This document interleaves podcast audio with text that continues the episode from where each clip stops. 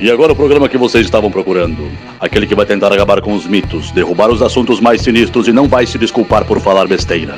E se você já escutou algo semelhante em algum lugar, não é pura coincidência. Começa agora o Braçagem Forte com Henrique Buenaventura e Esteban Quito. E aí galera, Esteban da Suricato aqui. Alô, Henrique Boaventura, de lugar nenhum. sempre a mesma piada, né? Tu sempre faz, fala do mesmo jeito. O episódio de hoje é o episódio número 16 e a gente vai falar sobre cerveja expressa. O que, que é isso, Henrique? Explica para nós. Vamos falar no programa hoje sobre dicas, técnicas e Mandingas. mandingas paranauês para acelerar o processo de fabricação e de tomar sua cervejinha. E é isso. Tomar sua cervejinha. É isso? É isso. Entendi. Com beijinho. Antes de mais nada, o que, que tu anda fazendo na vida? Cara, eh, os meus últimos dias têm sido bastante corridos. Final de semana passada eu fui para Curitiba, a gente foi fazer uma colaborativa com a Way Beer. Foi muito legal, meu, muito massa. Podemos esperar coisas novas por aí então. Coisas novas e loucas. Cara, foi, foi bem legal. O pessoal nos recebeu super bem. Tomamos várias servas diferentes. Eles tinham acabado de mandar um container de serva para os Estados Unidos, que eles exportam há algum tempo já. E, cara, eu pude tomar todas as servas que foram para lá e tal. Servas de, uh, de outras exportações de outros anos, barley wine, barley wine na madeira, coisas bem legais, bem fuder. Sinto falta das cebas da Way aqui. Depois que fechou a distribuidora que trazia eles para cá, não, não, praticamente não tem mais no Rio Grande do Sul. Mas tá, tá rolando umas conversas aí, talvez. Talvez volte a ter Whey com mais frequência aqui. E eu não sei se eu já falei também. A gente tá às vésperas de lançar a nossa Double IPA no latão. Acho que tu falou no último episódio, Falei. mas pode falar de novo. Nós vamos- estamos mais próximos disso acontecer. Pois é, a gente vai um pa- programa mais próximo. A gente vai participar do Festival da Cerveja Gaúcha em Santa Cruz do Sul e a gente vai fazer o lançamento dela lá. Vai ter em Chopes. Chopes. Chopes. E aí nos dias seguintes chega a Ein lata. Chopes. Chega a lata que ficou bem legal a lata mesmo. Meu, Ah, eu, eu Tesão. tive, eu tive ah, o privilégio de ver em primeira mão a arte da lata e tá muito massa. E tu, meu, o que tá fazendo? Continuo fazendo minhas cervejinhas sem prestígio lá, meu objetivo de fazer todas as cervejas do BJCP. Fazendo alguns testes com algumas leveduras ainda, como, como, como eu já falei no outro programa, continuo fazendo os mesmos testes com algumas leveduras diferentes. Mas no geral, tenho feito só isso, não tenho feito grandes coisas. Organizando algumas paradas de BJCP, algumas coisas, umas novidades vindo aí, então. Ah, eu tenho, eu tenho uma novidade. Tu tem mais novidade que Eu eu, cara. Como tu é novidade. importante, meu. Desculpa, cara. Mas é uma novidade que tu tá envolvido. É que agora já foi anunciado, a Ah, gente pode sim, falar. já Pode falar. Em novembro vai ter o Festival da Cerveja de Porto Alegre. E paralelamente ao festival vai ter um congresso e um concurso comercial de servas. Cara, de tudo isso tem uma coisa importante, meu. Uma coisa que se. acima de tudo, Deus vem. Um deles, pelo menos. Como o Henrique atravessou, né? A gente vai fazer o, o congresso e o concurso. E um dos convidados para julgar o concurso é o John Palmer. Beijo, Palmer. Beijo, Palmer. Deus estará aqui, um, deus, um dos deuses estará aqui. Jamil, estamos te aguardando. Vai ser foda, vai ser foda. A gente tá participando, o nosso papel, eu como coordenador geral e o Henrique como coordenador. o Henrique como um palumpa. Não, o Henrique é o nosso diretor de TI e tal. Vai ter bastante, tem bastante trabalho pra fazer, e, mas vai ser bem legal. Vem, vem mais alguns juízes de fora, vem quatro ou cinco juízes internacionais.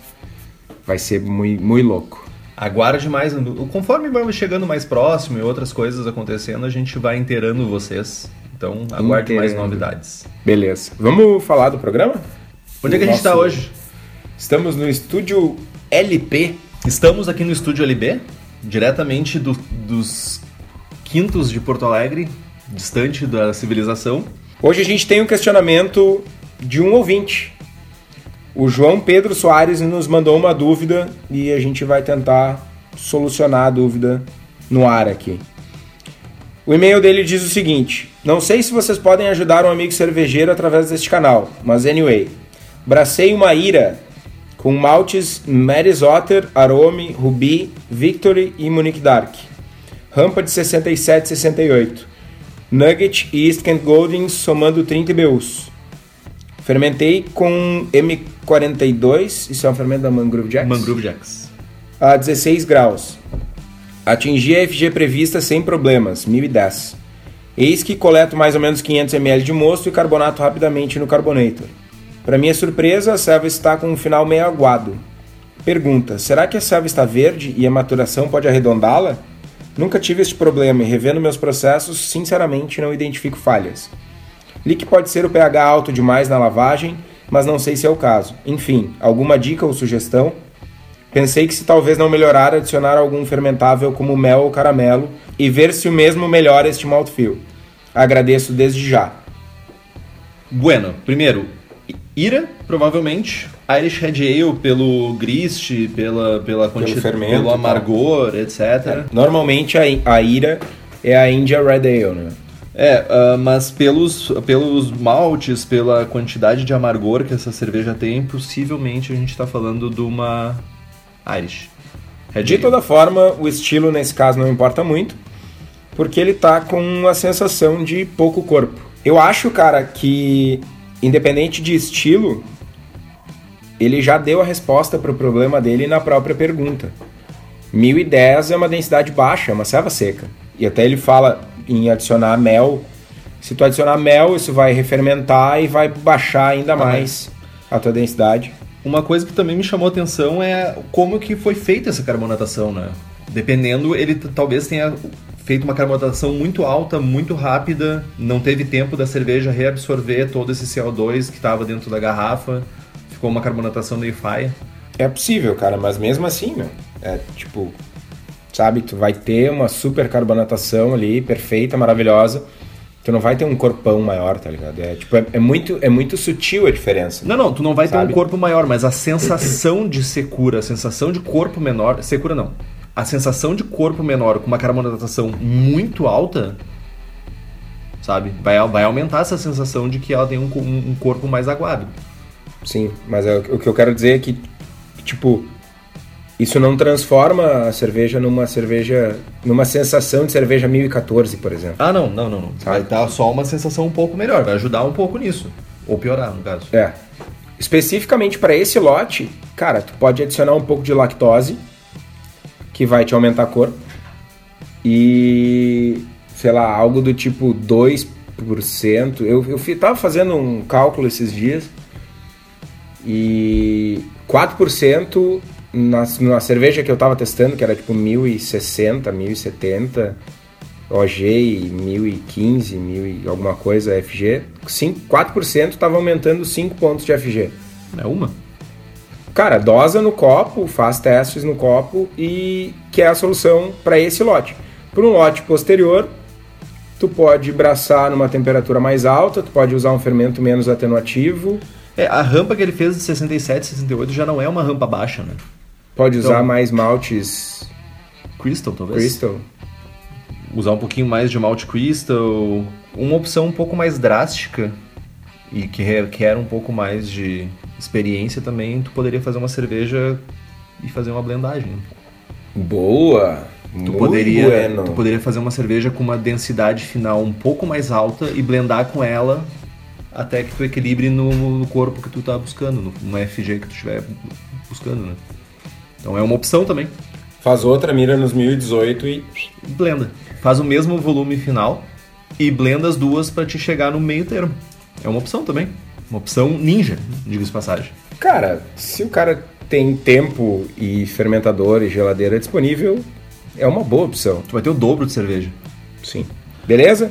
Acho que tá respondido. Qualquer coisa, João, manda outro e-mail para nós, a gente segue a discussão. E manda a cerveja para nós provarmos. Muito importante. Faça como o João.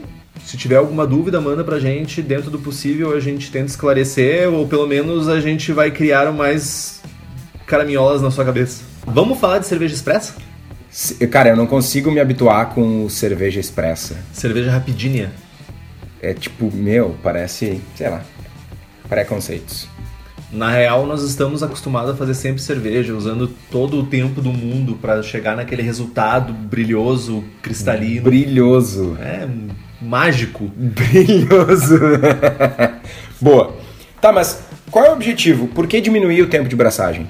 Cara, eu vejo dois objetivos principais quando a gente está falando de diminuir o tempo de, de fazer uma cerveja, não explicitamente de braçagem. Nós podemos fazer uma braçagem mais rápida. Eu tenho pouco tempo para braçar essa cerveja, eu tenho um, um, uma lacuna de tempo pequena, não tenho 6 horas, 5 horas para fazer uma cerveja. Eu quero diminuir esse tempo, quero fazer uma cerveja em 2 horas, 3 horas. Chegar do trabalho e fazer uma braçagem Boa, e dormir né? antes da, da meia-noite. Meia Exato. Ou eu quero fazer uma cerveja muito rápido do, da abraçagem até ela estar tá no copo. Eu preciso da cerveja, sei lá, em 5 dias porque nasceu meu afilhado, sabe? Tipo isso. Cara, já aconteceu. Teu, teu afilhado a mãe do teu afilhado tá grávida há nove meses e tu vai fazer cerveja nos últimos cinco dias, vai. Tá, eu não disse que eu sou um bom padrinho, tá ligado? Meu, planejamento, por favor. Eu não disse que eu sou um bom padrinho, cara. Eu disse que eu fiz cerveja para isso, mas não okay. quer dizer que eu sou um bom padrinho. Cara, mas vamos lá. Então aqui a gente vai falar bastante coisa, bastante técnica, bastante dicas, mas nenhuma delas vocês podem usar todas, vocês podem usar nenhumas, cada, cada uma delas tem os seus prós e contras, então a gente vai falando. Ficou alguma dúvida, ficou alguma questão, meu, manda mensagem, manda um e-mail, a gente tenta responder isso. Ótimo. Primeira coisa, definir a receita. Vamos definir algumas definições que a gente precisa fazer. Ale ou lager? Vamos lá, separando as coisas. Uh, se a gente vai focar só em uma abraçagem mais rápida, fazer uma ale ou lager não faz indiferente. É indiferente. Agora, se eu quero um tempo total de produção menor, a gente vai fazer uma ale. Com certeza. Normalmente, fermentações ale são mais rápidas. Normalmente não. São. São, ponto. Ponto. Temperatura. Em outro episódio, a gente pode até falar de fast lagering. Tem técnicas para fermentar cerveja lager em temperatura de ale, etc, etc. É um assunto para outro episódio, mas saibam que é possível. Né? Então a gente definiu que vai fazer uma ale. Beleza. Segundo ponto. High Gravity, Standard ou Session? Qual que fica melhor? Normalmente, menor, quanto menor a OG, mais rápida vai ser a fermentação, vai ser uma fermentação menos estressante para o fermento, tu vai gerar, tem um potencial de gerar menos off flavors.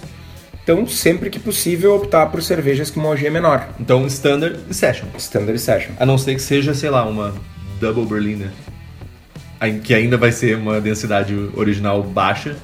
Sim. Então, meu, não faça Double Berliner. Double Berliner. E o volume da cerveja? O volume, a quantidade de cerveja que eu vou fazer, vai influenciar no tempo? Com certeza, volumes menores geram tempos de produção menores. Tu vai demorar menos tempo para aquecer a água, vai ter menos tempos de transferência. Transferir 20 litros é, é bem mais rápido que transferir 200.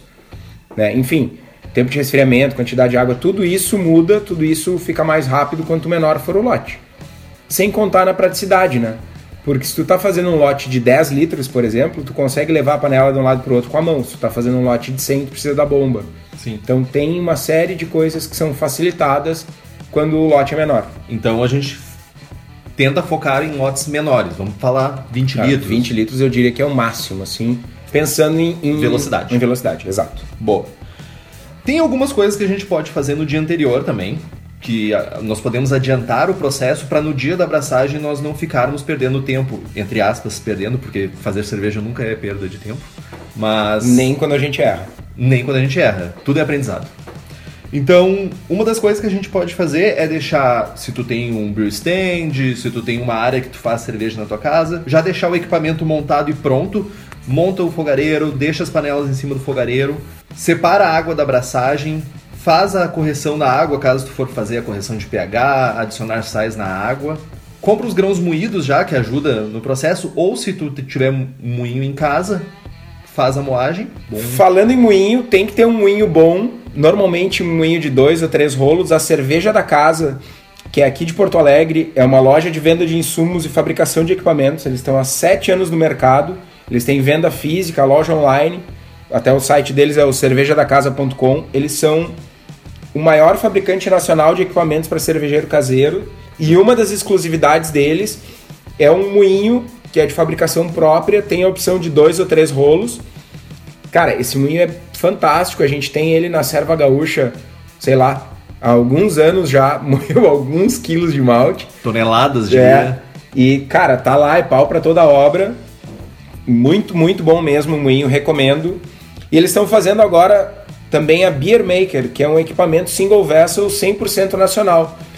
Esse tipo de equipamento é um é o modelo de equipamento ideal para fazer cerveja expressa. Porque é um equipamento onde tu não tem N trasfegas e tal. A gente vai, fazer, vai falar um pouco mais da parte de mostura single vessel. Esse é o equipamento ideal para fazer isso. Boa.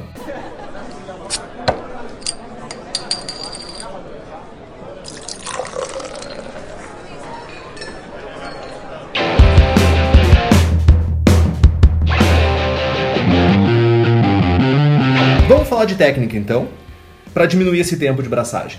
Além de uma densidade menor gerar um potencial menor de problemas na fermentação, o fato de tu ter uma densidade menor vai te dar um tempo menor de conversão pelas enzimas na hora da mostura. Tem menos amido, logo tem menos coisa para converter.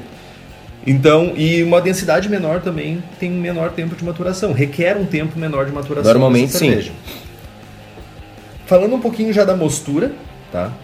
Uh, algumas coisas que a gente pode fazer para acelerar a mostura é, primeiro, usar maltes com maior poder diastático, que eles vão fazer a conversão mais rápida desses amidos, já tendo uma quantidade menor de amidos e eles tendo um poder diastático alto, vai fazer essa conversão mais rápida.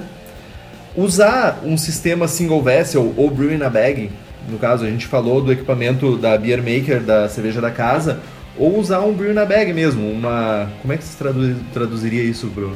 Mostura no saco. Mostura no saco.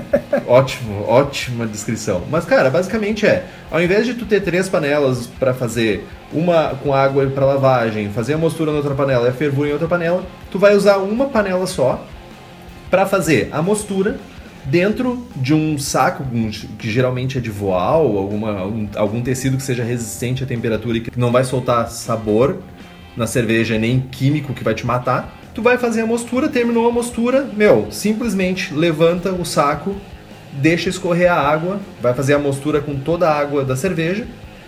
Levantou o saco, escorreu toda a água, levanta a temperatura, começa a fervura e vai embora. Uma coisa que é extremamente importante nesses casos de mostura mais rápida é fazer o teste de amido. Eu confesso, cara, que eu não faço teste de amido, cara, praticamente nunca. Faço na cervejaria por uma questão de procedimento. Mas em casa, meu, pá, eu não lembro a última vez que eu fiz o teste de amido, sei lá, há anos atrás. É, considerando que tu tem a quantidade, o poder diastático necessário, cara, em 60 minutos, que é uma mostura comum, vai converter tudo. Sim. Só que a gente está falando de mostura rápida. Exatamente. Então, tu tem que garantir que tu converteu tudo para ter uma eficiência adequada e tal, para atingir os, as estatísticas da cerveja, a tua OG e tal. E o fato de tu medir pode fazer com que tu antecipe o final da mostura. Então tu vai medir ali com 15 minutos e tu vai medir com 20 minutos.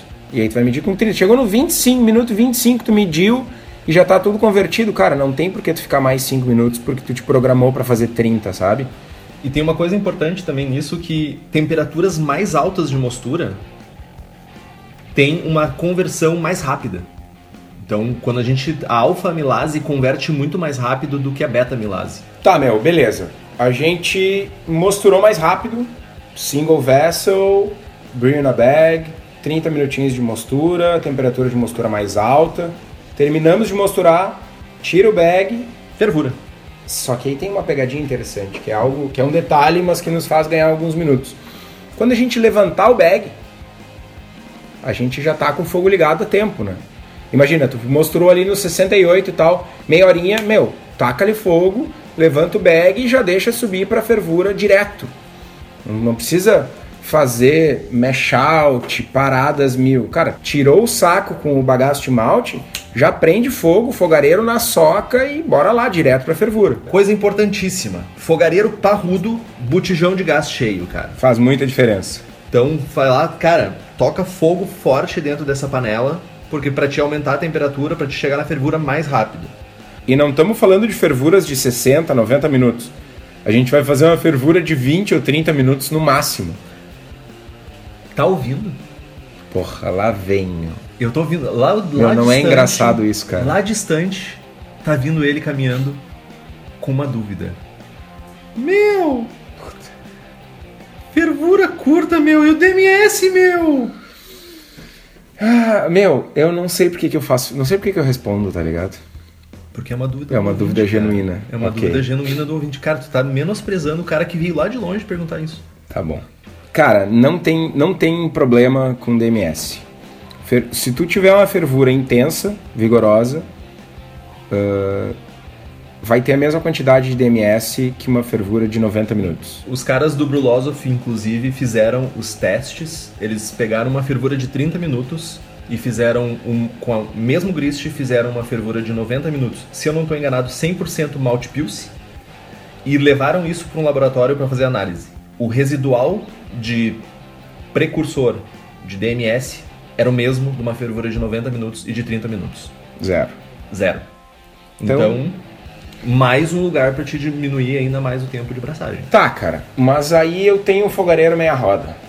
O que, que eu faço? Malt Pale. Esquece o Pilsen. Usa Malt Pale. Que é um malte que tem menos precursores de DMS do que o Malt Pilsen. Então tu mitiga o problema. Boa, boa. Ó, ma... ó, Não, de novo, cara, como é que esse cara parece Meu, não é engraçado rápido, isso, meu? velho. E o lúpulo, meu? Eu preciso de fervura de 60 minutos pro meu lúpulo, meu. Não. Cara, primeiro, tu quer fazer uma super ultra mega power double IPA 429 BU, coloca mais lúpulo. Simples. Se tu fizer isso, tu vai ter 20 minutos de fervura, 15 minutos de fervura, meia hora. Tu vai ter uma IPA melhor, na real, porque tu vai ter mais residual de sabor e aroma. Cara, lúpulo no início da fervura é total overrated, tá ligado? É, é uma questão muito de tradição, né? A tradição e de livros antigos, de aprendizados antigos, tem sua função, mas hoje em dia Mas tem, cara, tem um impacto que é o seguinte: a gente tá falando de fazer IPA.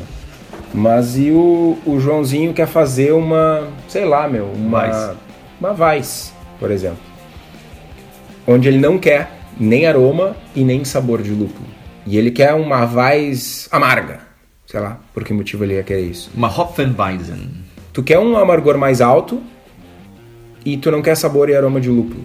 Tu vai selecionar uma variedade de lúpulo que tem um teor de alfácidos mais alto e que tenha um perfil de sabor mais neutro, tipo um Magnum, tipo um Warrior da vida. O uso de hop bags também é uma maneira interessante de tu diminuir a quantidade de sólidos que vai precisar decantar no final da fervura. Então, quando ao invés de jogar os lúpulos direto dentro da panela de fervura, vai lá, coloca dentro num saquinho, geralmente de algodão ou de voal, alguma coisa, novamente, o mesmo material que vai ser usado lá pro Brina Bag.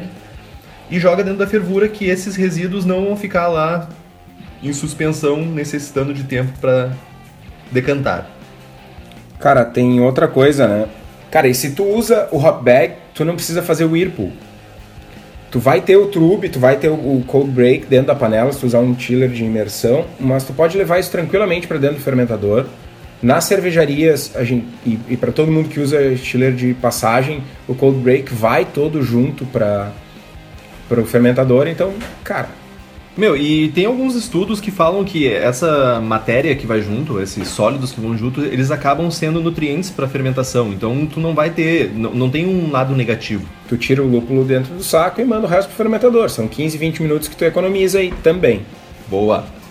Falando em resfriamento, e não só para cervejas rápidas, cervejas expressas, um bom chiller é extremamente necessário. Cara, quanto mais rápido tu resfriar, menor risco de contaminação, menor isomerização não controlada. Se tu teve uma fervura deficiente, por acaso tem ainda algum precursor de DMS, ele não vai se transformar em, em DMS tu não vai ter milho na cerveja. Então dá para usar aí, vai ser um chiller de imersão, talvez um chiller duplo de imersão. Eu, eu uso, eu sei que tu usa também, um chiller duplo de imersão, que ele é muito rápido. Um chiller, um trocador de placas, talvez, vai resolver também, não tem muito mistério. Sim, cara, no- normalmente em lotes de 20 litros é super Super rápido. Então, se a água não estiver muito gelada, vive- vivemos em épocas tórridas e quentes e calientes, 40 graus no inverno. é, 40 graus no inverno, ah, um pré-chiller. Baixa a temperatura até uns 40, 50 graus, depois coloca um pré-chiller no gelo para terminar de resfriar. Vai ser já vai ser rápido com chiller, vai ser mais rápido ainda com pré-chiller. Então, resfriamento também é importante. Tá, e aí a gente levou a cerveja para o fermentador. O que, que a gente tem na fermentação ou pré-fermentação, enfim, nessa parte que pode nos auxiliar a reduzir o tempo de produção? Cara, uma das primeiras escolhas que a gente tem que fazer é o tipo de fermento. Vamos aqui, por questão de velocidade, o fermento liofilizado vai ser uma opção melhor do que o fermento líquido. Então, uma das coisas que a gente pode fazer primeiro é hidratar. Enquanto a gente está fazendo a mostura, está fazendo a fervura, já separa a água, faz a fervura, resfria e reidrata o fermento liofilizado. Isso também vai te poupar tempo no final do processo. Já durante também esse processo, já sanitiza lá o teu, o teu fermentador, tua bombona, o teu balde, as torneiras, as mangueiras que vão ser usadas para fazer a transferência da panela para dentro do fermentador. Também já deixa tudo sanitizado, tudo pronto para receber a cerveja depois. Com relação à sanitização, é melhor tu sanitizar o teu fermentador e as torneiras, etc., na noite anterior, no dia anterior. Tu economiza esse tempo durante a abraçagem. E uma maneira, a melhor maneira de deixar principalmente se tu deixa mais tempo, de deixar o fermentador sanitizado é usando álcool 70. Peracéticos, tarçã degradam ao longo do tempo. Eu guardo todas as minhas bombonas sanitizadas com álcool 70, cara. Semanas, meses depois tá lá, sabe? Deixa ela fechada, lacrada e tá tudo resolvido. E se tu tá com isso sanitizado durante a abraçagem, isso é uma coisa importante. Tu tá fazendo uma abraçagem que não é uma abraçagem de 6 horas, é uma abraçagem de 2 horas e meia, 3 horas tu não tem mais todo aquele tempo durante a mostura para sanitizar o fermentador, para hidratar o fermento. É essencialmente a metade do tempo. Então, tudo que tu puder antecipar para um dia anterior, ou enfim, um momento anterior, fora da abraçagem, melhor. Lembra? Menos o fermento, né? O fermento hidrata ali durante não, não, o processo. Com certeza, com certeza. Sim, mas é, tu tem que ter tempo para hidratar o fermento. Boa. Né? Outra coisa que também outro dado importante é que fermentação em temperaturas mais altas são mais rápidas. Mas aqui nós temos vários prós e contras aqui, né? Nós, por um lado, a gente consegue fermentar muito mais rápido em temperaturas mais altas, mas em temperaturas mais altas, boa parte dos fermentos expressam muito mais off flavors e características indesejadas na cerveja. Então, uma boa dica é buscar leveduras que fermentem em temperaturas mais altas, tenham uma fermentação mais rápida, mas que não gerem tanto essas características. Aqui a gente pode falar, por exemplo, a Kveik, que nossos parceiros da Fermento Labs têm uma levedura chamada Vikings, que são quatro cepas dessa levedura Kveik, que são um blend dessas quatro cepas, e que ela consegue fermentar em temperaturas entre 25 e 30 graus. Temperatura super alta e, tipo, em 24 horas a cerveja está fermentada. É surreal. É, um processo, é uma fermentação muito rápida que ela consegue fazer. Então, se tu quiser um fermento desses, fala com o pessoal da Fermentolabs, www.fermentolabs.com.br com dois, dois M's, M's. E fala com o Diego. Lá tem vários blends de leveduras ale, lagers, híbridas, lactobacilos, bretanomices. bretanomices. Meu, eles têm tudo lá. Vai lá, dá uma olhada, compra os fermentos com o Diego, diz que eu vi que no Braçagem Forte, não vai te arrepender. Uma outra, uma outra levedura que já que não tem o pessoal não tem um acesso tão grande, que também pode ser usada é o WLP 090, é o Super San Diego, que é essencialmente um S05, um American Ale mais rápido. Tu vai fermentar aí na metade do tempo com um perfil neutro bem similar a um S05 da vida, que pode ser uma alternativa se tu quiser uma coisa mais limpa. Boa. E o acetaldeído e o diacetil, como é que a gente lida com isso numa cerveja expressa? Cara, a gente já está fazendo uma cerveja com uma OG menor, a gente tem uma probabilidade de gerar menos off flavors, porque é uma fermentação menos estressante, a gente vai usar um, um pitch correto, vai fazer um starter gigante, vai usar um fermento seco na quantidade adequada. Usar uma levedura que não expresse tanto off flavor também é uma coisa importante, acabamos de falar nisso. Sim. E, o, e, aí, e aí é aquela coisa, né? A gente está optando por fazer uma cerveja mais rápida, não necessariamente a melhor cerveja do mundo. Então, o que, que tu pode fazer? É um negócio ruim de dizer isso, mas cara, um dry hopzinho, né? Maroto. Enfim, tem algumas, algumas coisas, um perfil de sabor da cerveja vai ajudar a esconder ou mascarar, enfim, né? Tu tem, eu acho que a gente comentou isso em algum episódio para trás.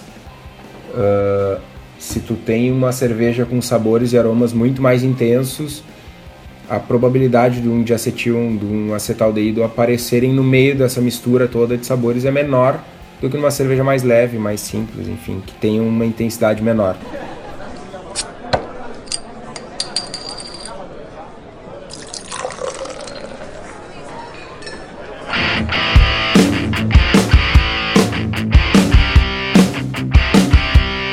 Terminou a fermentação, sei lá, fermentou em 24 horas lá, o cara usou a Kveik, fermentou em 24 horas. Eu quero que minha cerveja fique cristalina. O que, que eu faço? Eu não tenho mais tempo de maturação para isso.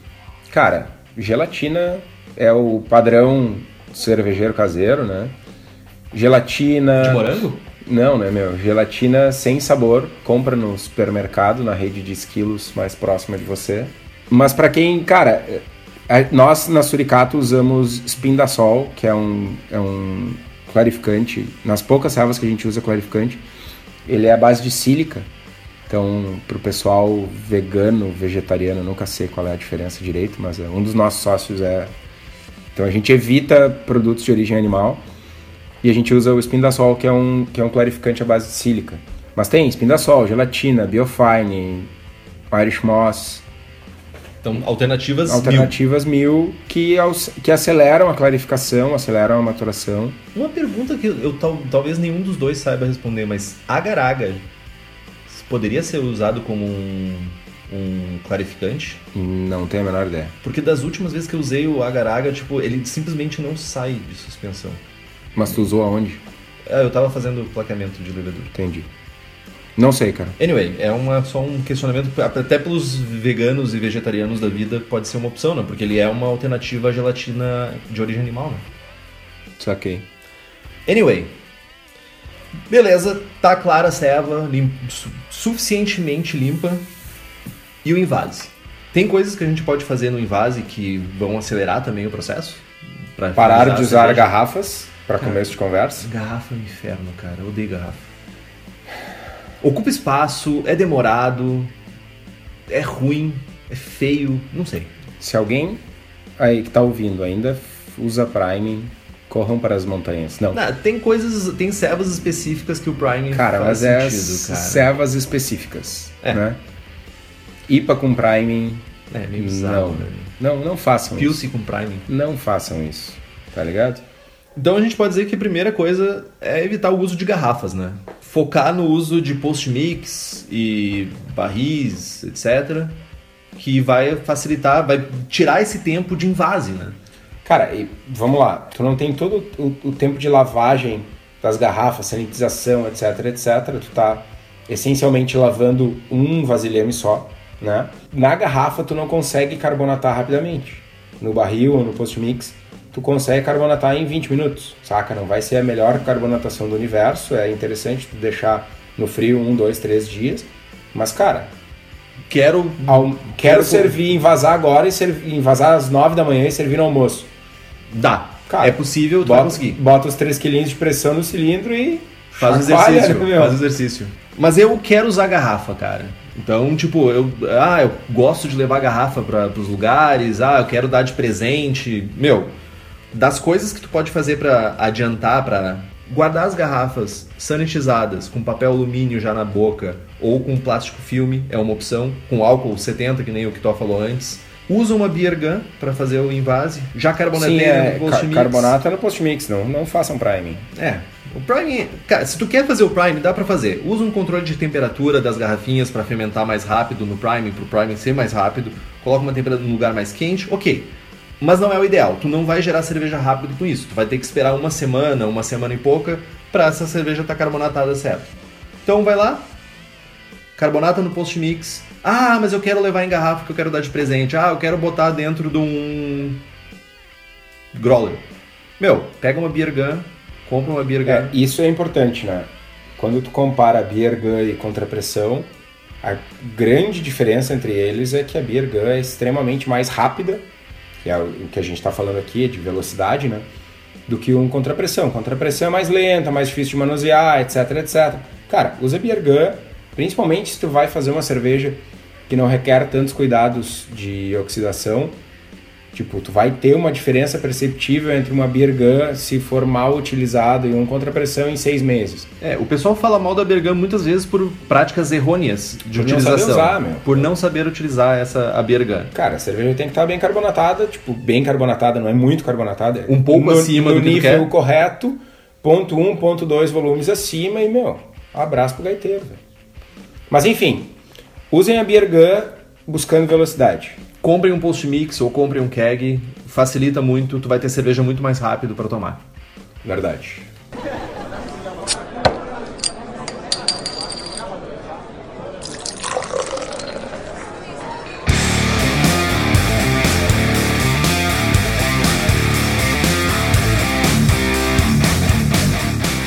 Vamos falar de receita? Vamos falar de receita. Falamos de um monte de coisa, então vamos dar umas receitinhas que seriam cervejas rápidas e usando todas essas técnicas serão mais rápidas ainda. Boa. Eu vou dar minha receita. Tchadã! Rufem os tambores, cerveja sem prestígio. Sempre, né, meu? Eu vou dar uma cerveja que de uma. Eu vou dar a receita de uma cerveja que foi teve uma boa recepção e é uma cerveja bem rápida de fazer e é uma cerveja que tem um sensorial legal, que é uma Leichtweizen, que é uma cerveja de trigo, uma Session Weiss, na real. Então, ela tem uma OG de 1042, uma FG de 1012. A cor dela é em torno de 10 SRM. O amargor dela é de 10 IBUs e ela tem um tempo de fervura de 15 minutos. Olha só. Interessante. O teor alcoólico dela é de 3,8%. Então eu, o grist dela vai ser 67% de malte de trigo, 30% de malte Viena e 3% de Crystal 110. Eu uso 10 IBUs de Hersbrucker aos 15 minutos. Eu faço um mesh a 69 graus para ser uma, uma, ter uma conversão enzimática rápida por 30 minutos. Não faço mesh out, Uso o SY055 da Bio4, que é o Hefeweizen, e fermento a 17 graus para ter um equilíbrio entre ésteres e fenólicos.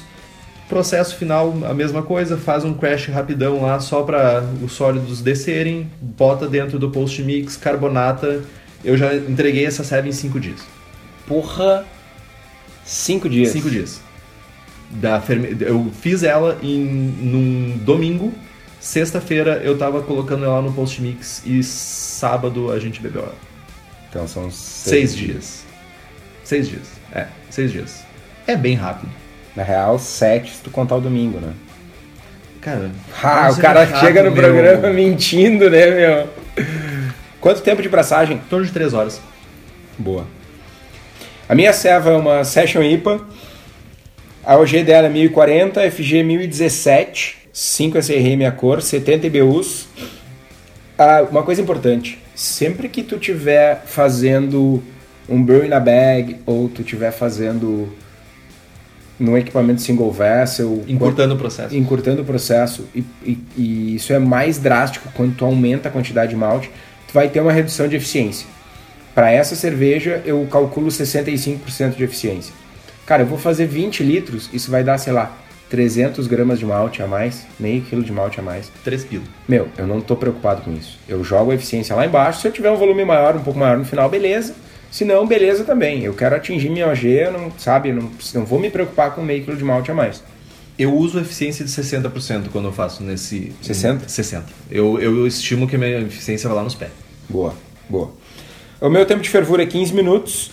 O teor alcoólico dessa serva é 13,5, então é, é super session. O grist dela é 65% Mary's Otter, 15% Viena, 15% Carapils e 5% Munique 1.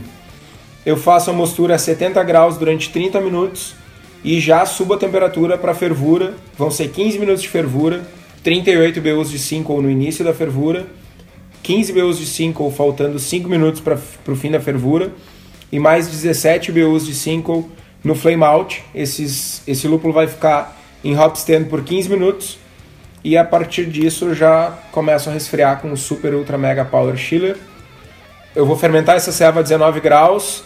No terceiro dia eu já subo para 22, faço um dry hopping de 5 gramas por litro, deixo dois dias a quente. E cara, é uma IPA. É uma cerveja que tem bem mais lúpulo, então tem bem mais sólidos em suspensão. Ela não vai ser uma ceva tão rápida quanto a Weizen do Henrique, por exemplo, porque ela tem, ela tem um processo a mais, tá ligado? Que é o Tem dry mais hopping, matéria. Tem mais matéria. Então eu deixo ela há quatro dias no frio e é só no quarto, depois do quarto dia que eu vou transferir para o post mix. Mas se vocês quiserem deixar ela ainda mais rápida, façam o dry hopping no hop bag e aí já no segundo dia tu quando jogar a selva para o frio, tira o hop bag, faz um crash por um dia e já leva para o post mix. Outra alternativa para aroma é fazer o dry hopping no post mix.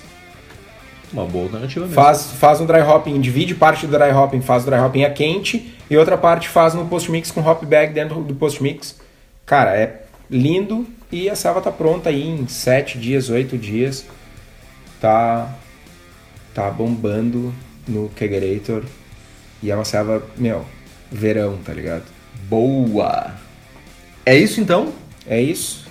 Pessoal, Bra- lem- Braçagem expressa, programa expresso. Programa Expresso, Braçagem Expressa. Combinou. Lembrando que nos posts do programa nós temos os links para os livros e cada vez que você compra um livro por esses links você não paga um centavo a mais, mas nós ganhamos um chunchinho ali, uma Chunchinho. nós ganhamos uma Uma beirola, beirinha. uma beirola que ajuda a manter o programa no ar e ajuda a gente a beber cerveja e pagar as contas. Então, ah, compre pelos links os livros que nós recomendamos aqui no programa. Então eu queria agradecer aos nossos estimados patrocinadores, Cerveja da Casa e Fermento Labs. O pessoal oferece ótimos produtos e não é um jabá puro e simples, tá ligado? A gente usa os produtos deles. Verdade. Os episódios são quinzenais, sempre às sextas-feiras, com sempre. algumas exceções. Cara, isso é uma coisa que a gente tem que mudar, né? Ele Os vai ser 15 episódios dias. são quinzenais. Defina, nós Period. temos sete dias para ser lançados os episódios. Tem sido corrido, tem sido difícil organizar as agendas, então nos perdoem, mas não temos conseguido manter sempre as sextas-feiras. Mas continuamos publicando os episódios Quinzenalmente. quinzenalmente. Curtam a nossa página no Facebook, nos sigam no Instagram, No Twitter. assinem o feed pelo site. Compartilhe os episódios com seus amigos. Se tiverem dúvidas, sugestões de pauta, crítica, e-mail, etc, etc, etc, e-mail para contato arroba abraçagemforte.com.br ou mandem uma mensagem no Insta ou no Face. E mande cerveja para nós avaliarmos. Sim, boa, por favor, de Por favor. preferência. É isso? Braçagem forte? Abraçagem forte.